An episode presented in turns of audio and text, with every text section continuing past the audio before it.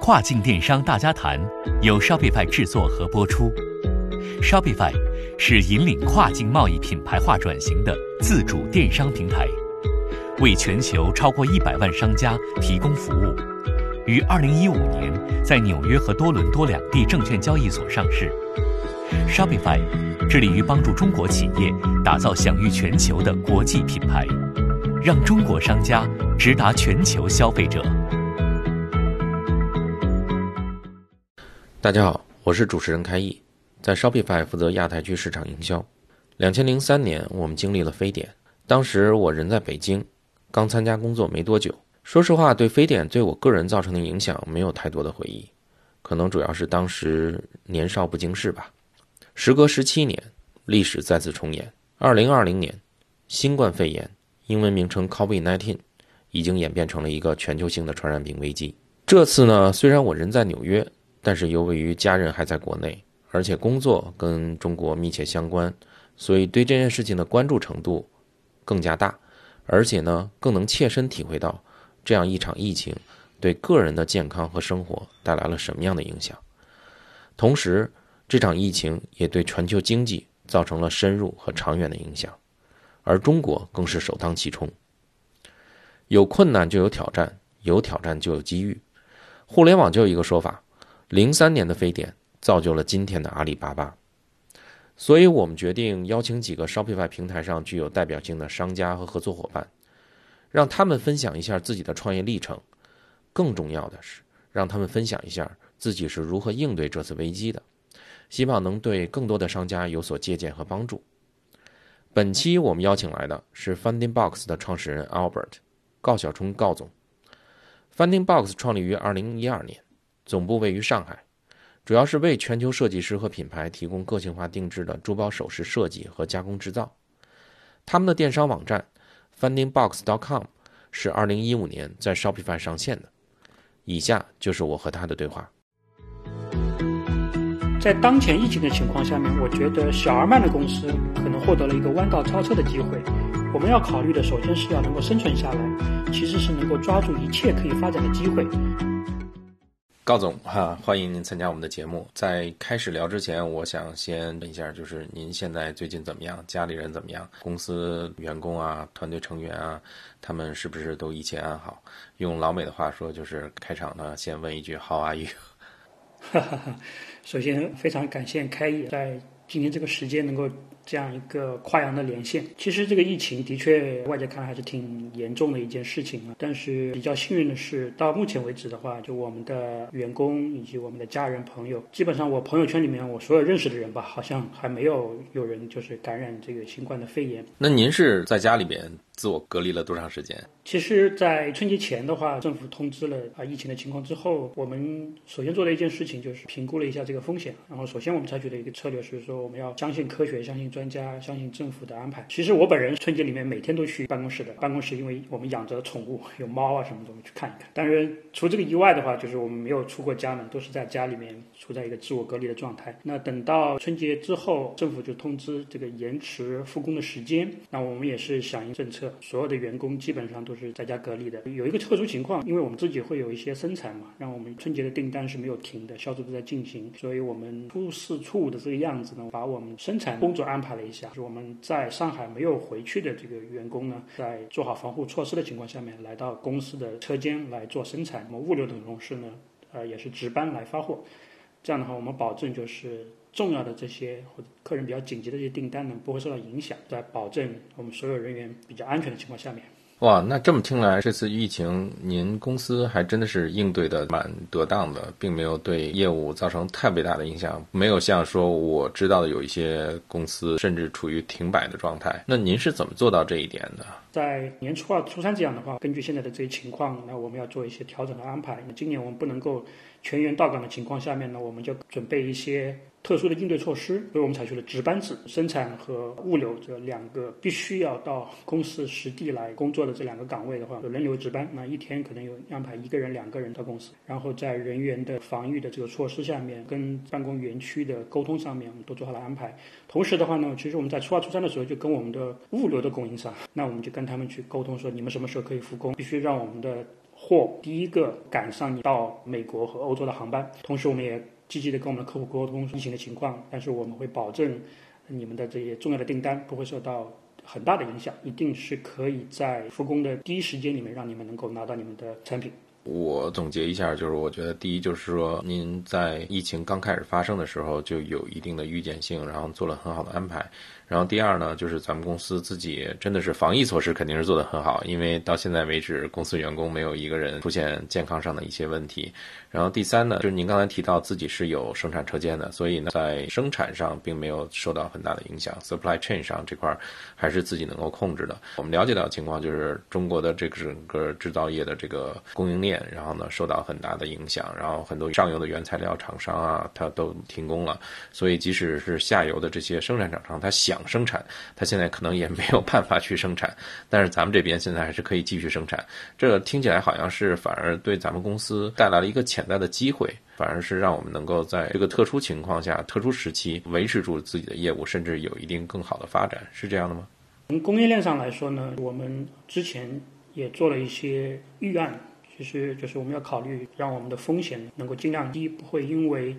一个单点的故障导致我们的业务停摆。我们在年前的时候，因为我们要知道，以往每年的春节大概供应链都需要一到一个半月的时间来恢复。我们提提前的话就备了很多的货，呃，来应付大概两到三个月的库存的销售。这里主要是指的是我们的这个就是物料，然后因为我们自己有车间可以去生产，保证就是我们车车间的设备和人员能够保持一个良好的状态。所以我们在应对疫情到来的时候呢，我们要采取比较快的这个响应的措施。客户下了单或者他的准备要下单，那他的很多业务其实对我们是有依赖的。就是如果我们的业务出现影响呢，对客户的。业务也会造成很大的影响，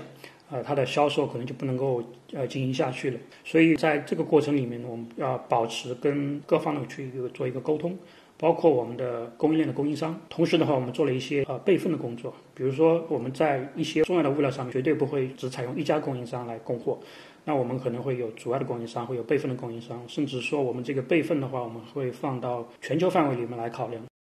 这里讲一个小插曲啊，就是不是给您打广告，然后呢，就是真事儿。上个月我们在加拿大开一个总部的会，然后我们有一个新加坡的同事，他回加拿大之前呢，就是真的是在 Funding Box 上定制了一些小礼品。我不知道他买的是什么东西，但是呢，我跟他聊天的时候，他说非常 impress，说他也是临走之前才下单，您这个货呢，两三天。就到了新加坡了，他当时真的是非常 impress，在这种情况下，然后整个物流供应链都受到了很大影响，居然在您网站下单这么快就拿到了这些定制的产品，我觉得就是可能是跟您刚才提到的这所有的这些举措都是密切相关、不可分割的。我知道您是跨界创业，原来您是做技术出身，后来又做过金融，您能大概讲一讲做 Finding Box 这个过程中到底走了是什么样一条创业之路啊？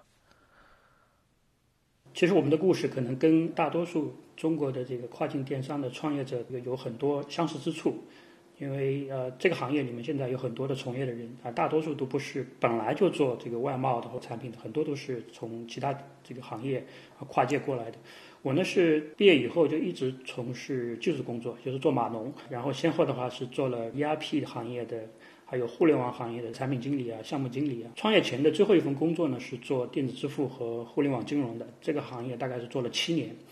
所以在二零一二年的时候呢，就是我离开了之前这家雇主，准备自己创业。因为主要的考量呢是，一个是年龄，如果再不创业的话，可能以后就就很难有这个动力去创业了。那个时机的话，我相信是跨境电商发展比较好的这样一个时机吧。因为我在前一家。公司工作的时候呢，是负责海外和跨境支付的业务，所以有幸接触到了我们这个行业里面的很多的前辈老师，跟他们有很多的这个交流，觉得这个行业还是非常好的这样一个行业，因为一个是比较新啊，接触于互联网和移动互联网，它的业务范围是全球化视野。因为我们以前读过一本书叫《地球是平的》，是吧？所以给我留下了很深的印象。所以在考虑这个创业的这个业务的方向上的时候呢，我们当初有两个考量，一个就是我们继续做技术或者做金融。另外一个的话呢，就做比较创新的全球化事业的这样一些业务，呃，因为跟前一家雇主呢有这个竞业限制的协议，所以我们是不能够做互联网或者金融支付相关的业务的。所以自然的就选择了做跨境的这个电商的业务。业务的本质的话，还是做产品或者是零售。最早的时候呢，也比较有意思。我们其实最早的时候想做家居的行业，我之前积累了一些朋友、供应商，他们有比较好的产品的资源，可以帮助我们去拓展。做了差不多两三个月的市场研究，觉得呢有机会也有挑战。机会就是说家居行业的这个需求是非常巨大的。挑战就是说，家居的这些产品呢，往往都是体积比较大，重量比较重，在国外建仓储、物流啊这些前期的投入会非常高，所以那个时候呢，觉得有点难啊。但是呢，也是硬着头皮在做。在这过程里面碰到一个很小的一个插曲，就是有一个朋友推荐了。当时美国的一个手工业者的这样一个网站叫 Etsy，那现在我们也是在这个平台上面也是属于一个大卖了。我开始的时候是把它当成一个我们可以学习的平台来研究，研究的过程里面说，那我们就做一个它的卖家来试试看，看看它的整个的这个服务啊平台的优势到底在哪里。所以呢，那个时候我们因为我们上海离义乌比较近，所以我们就看看义乌的供应商里面有没有什么产品是我们可以在上面做的，就选择了做这个 Jewelry Supplies 的这样一个业务，就是一些。首饰行业的一些配件啊、辅料啊这样的一些东西，从这个业务在 IC 上开始，二零一二年五月份吧，一直做到现在，我们还是这个平台上的一个大卖家。到了二零一三年的时候，因为我们做这个，我们不可能是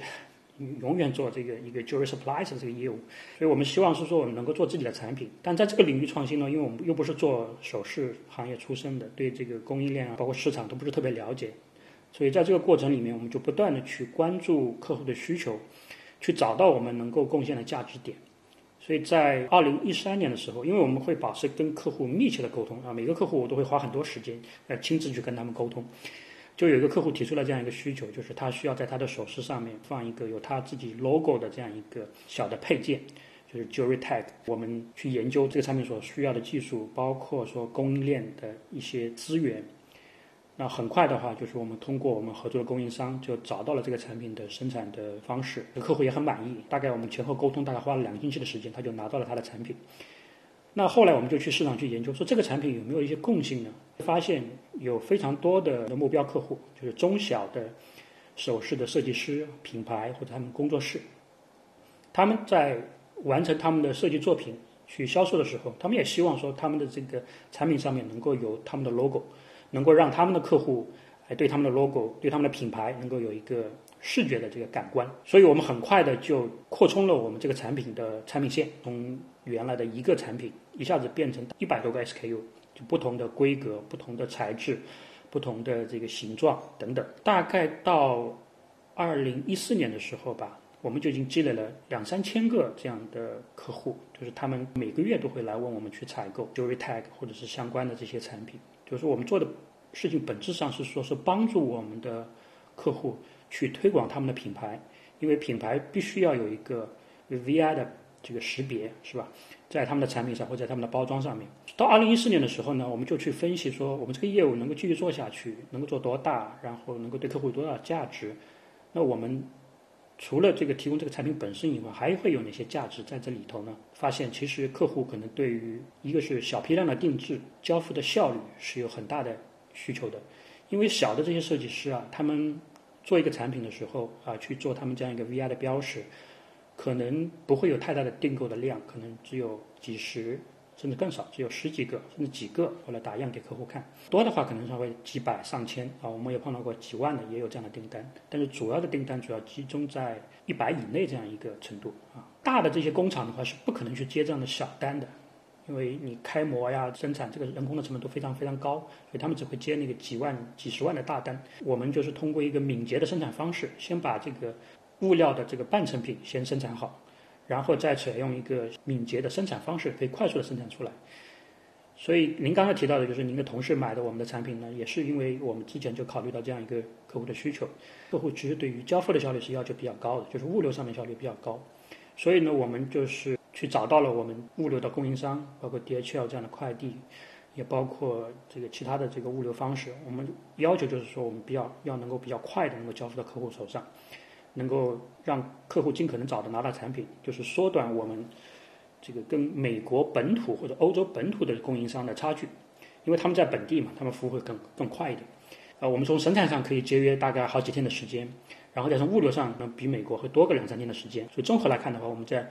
这个交付效率上还是有很大的优势。我们曾经创造一个记录吧，就是我们的有一个客户，他下单给我们大概有一千件的产品，从他下单开始到四十个小时的时间里面，就把这一千个产品呢就交付他手上，所以客户也很惊讶。这个甚至说你在亚马逊上买一个成品都未必能够达得到的这样一个效率，是吧？隔天就可以拿到，客户是非常非常满意的。对啊，你这个还得通过海关，然后呢，清关的这些东西就已经很麻烦了。然后你们居然在四十个小时之内把它送到了客户手上，这个有点太夸张了。是是，因为那个客户非常着急，他要参加一个非常非常重要的展会，它需要它的品牌能够在它产品上能够有一个体现。所以围绕这个竞争优势的话呢，就是我们去不断的去打磨我们的服务，是形成跟我们这个客户的一些差异化。这是大概一四年的时候，我们就是。从生产的和这个交付的能力上面，我们去做这样一些提升。到二零一五年的时候，我们的客户不断的在发展，我们那个时候开始问自己一个问题，就是我们对于客户的价值到底怎么呈现？那可能是通过我们的产品，通过我们的服务，对吧？但是这些都是比较散的、比较零星的这样一些感受。我们需要有一个类似像品牌这样的东西，来让客户对我们的这种感知。能够集中起来，能够有一个比较固化的这样一个载体，所以我们就想到了品牌，一个我们的品牌的官网，就是 findingbox.com 这个官网。我们是很幸运的找到了 Shopify 这样一个非常强大的平台，基于 Shopify，我们很快速的建立了我们的品牌的官网。因为原先在第三方平台上面销售的时候啊，有很多的用户体验和客户服务，我们是没办法突破平台的限制的。有了 Shopify 的所建立的品牌官网以后呢？很多事情我们就可以去实现了，所以这里有一个非常好的品牌价值的提升，因为我们是 To B 的这样一个品牌嘛，我们给客户做了一些积分啊、品牌忠诚度的这样一些这个回馈啊，都得到了客户很好的这个积极的反馈。所以有这个官网之前，您是主要是在 Etsy 上卖，还是说也会在 Amazon 这样的平台上去卖？啊，都有一些大的平台吧，包括 eBay 啊、Amazon，我们都会有销售的渠道。OK，就是我自己本人在跟这些商家接触的时候，其实很多商家都是从第三方平台起家的嘛，然后呢，到现在也会维持说在 Amazon 或者说呃 eBay 啊、Etsy 这上平台上去卖东西。然后，但是当您有了自己的官网的时候，您怎么样去处理自己的网站？和这些第三方平台的关系，因为一方面是您刚才提到的用户体验的控制力，在自己的官网上我可以优化一下 UI 啊，user experience，然后同时可以加一些积分啊，什么其他的一些功能，甚至说您这是定制化产品，可能定制的东西可能更灵活一点。但是我被问到的很多问题就是，第三方平台上有流量，那那上有我的客户，我现在要开始做自己的平台，这两者关系怎么摆？怎么样能够就是把第三方平台上的用户和流量导到我自己的平台上去？这方面您有没有什么可以分享的？我觉得不同的平台可能都有他们的一些价值和优势吧。就是我们首先会去评估一下效果，就对于我们的业务来说，到底是什么样一个定位。跟角色，一般的第三方的平台来说，比如像 eBay 和 Amazon 这样的，那他们有他们的优势，比如说本来平台所固有的客户的流量会比较大，相同的这些产品对于客户的选择来说会比较多，所以这里就会存在，如果是说我们能够在平台上面通过我们的差异化的产品的特性、服务的这个差异化，能够得到客户的认同的话，就说明说我们这个产品和服务本身是可以得到一个市场的检验的，所以我们。的定位第一点会把第三方的平台作为我们选品、测试和这个新的产品，我们在开拓市场的时候，我们会去做一个尝试这么一个工具。第二点的话，就是我们会通过不断的去观察平台呃营销的工作，采取的一些产品的推荐的工作这些上面的一些特点，借鉴到我们的品牌的官网里面去，博采众家之长吧。打比方来说哈，在所有的第三方平台里面，只有亚马逊美国站他们做了一定制的这样一个功能，就是允许卖家可以在这个平台上面，让我们的用户去上传他们的这个定制的信息，一些文本啊或者一些图片啊都可以上传的。而且它这个功能做的是用户体验相对来说是比较好的。当我们有自己品牌官网的时候呢，我们也希望能够有一个类似于这样的功能，能够直接提供给我们的客户，让他们在线就可以完成定制。从业务本质上来说呢，现在全渠道的营销这是一个趋势哈。因为互联网上来说的话，做销售工作，最最最重要的就是流量。现在流量成本都很贵，所以任何有流量的地方，任何有我们的目标客户出现的地方，都应该有我们的 这样一个销售的入口。所以我们不会排斥说，呃，那些平台上面的这些流量，我们成本比较高的，我们就不去要它了。第二点呢，我们考虑怎么能够通过品牌官网，包括社交媒体。以及我们跟客户沟通的其他的渠道，包括电子邮件的沟通啊等等这些，能够把这些流量最后都引到我们自己品牌官网里面来。因为平台上的流量呢，终归是平台的，呃，所以我们也花了很多的精力，尝试着把这些流量能够转到我们自己品牌官网里面来。实际的效果上来说呢，还是不错的。因为 Shopify 所提供的这些第三方的插件，能够让我们更好的去管理我们跟客户之间的关系。客户也是通过在网站上面去。采购发现会比平台上面采购呢，这个效率更高，用户体验会更好，也更加直接。这些呢都会反馈到对我们品牌的建设上面来，客户对我们品牌的这个认知度啊，这个效果的话都会更好一点。我听说咱们现在除了这个 Funding Box，还开辟了第二条战线，甚至第三条战线，然后从 B to B 的业务开始往 B to C 的业务切入了。然后这块儿您能不能讲一讲？这个其实也是两个方面的考虑吧。第一个方面呢，是因为我们做了 to B 的这个定制业务，我们有自己的车间，是吧？有自己的很多的这个设备和人员。之前的想法是为了提高我们这个服务能力和服务的效率。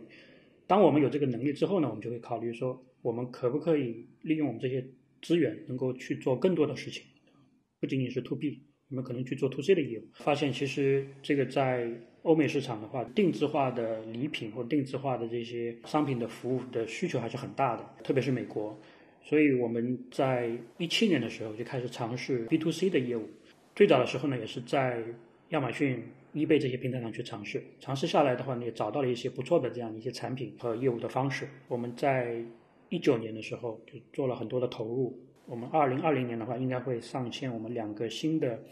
D to C 的品牌。第一个考虑就是基于我们的资源，第二个考虑呢，就其实是在业务的延展或者是说风险的控制上面。因为如果业务的集中度很高啊，只做 to B 的业务的话，to B 业务当然有 to B 业务的好处，只做 to B 业务的话会带来很多的风险。to B 的业务往往受到这个全球经济发展趋势的影响是比较大的，首先会影响到企业，其次才是影响到消费。所以我们认为是说，如果只有 to B 业务的风险会比较大。一九年就是我们这个加大投入。呃，拓展我们两个新的 D to C 的品牌，也是为了考虑说能够降低我们业务这个单点依赖的风险。以后可能就是说，如果 To B 业务受到影响的时候，那我们 To C 的业务可能还能够给我们带来收入。呃，如果说 To C 业务不太好的时候呢，那可能 To B 业务本身的话，又可以帮我们提供一个比较稳定的这样一个收入来源。嗯，明白。那咱们现在公司团队有多少人？我们现在人数不多，我们大概只有十个人左右。十个人的话，如果同时开拓 to B to C 两条战线，而且听起来 to C 这块儿，然后您是打算推出两个品牌，会不会在资源分配上、团队运作上有一定的压力啊？的确会有，所以在这个过程里面也在考虑到底什么东西是我们团队的核心竞争力，或者说我们想要建立的这样一个能力。所以除了就是呃产品对于市场的理解、对于客户需求的满足、服务等等以外，从团队的角度来说的话，我们希望是说。第一就是能够建立一个比较高效的这样一个工作的方式，所以从二零一二年开始，我们就已经用了 ERP 系统。所以后面我们业务无论是拓展到什么样的平台，包括拓展到 Shopify 上以后，ERP 平台的话是可以兼容所有的这些第三方的渠道和品牌官网的。第二点的话，就是我们从工作流程上面，从这个内部的效率提升上面，我们做了很大的梳理，就是我们尽可能多的让。计算机系统让网络系统能够替代人去做很多事情，所以很多的工作之前是由人工来做的，现在慢慢的呢，我们都是可以让系统来做，所以就解放出来人去做业务的拓展、决策的判断啊。有了这样一个基础呢，我们才可以去拓展新的业务，在新的业务上面有很大的把握，就是用我们原先的业务发展的模式去研究市场，去做产品的选品，包括去做这个供应链的优化、服务流程的优化。这些方面呢，我们就比较有把握了。当然也会存在刚才像您说的一些竞争的情况，会有一些资源上面的这个冲突，对吧？所以我们在内部的话，也是采用这种小团队竞争的方式。资源一方面是做到共享，比如说我们的 ERP 系统，包括我们的生产车间的资源，包括我们的物流资源，这些都是可以共享的。另外一方面的话，也是让他们培养一个竞争的意识。就首先是在公司内部要竞争，那谁能够抢到更多的资源，对他的业务的发展就会有更大的帮助。如果是说我们在公司内部的竞争当中都不能够获得优势的话，那我们在市场上面又怎么能够去跟更多的同行去竞争呢？啊，高总，在节目最后，您有没有什么意见或建议分享给众多跨境电商企业？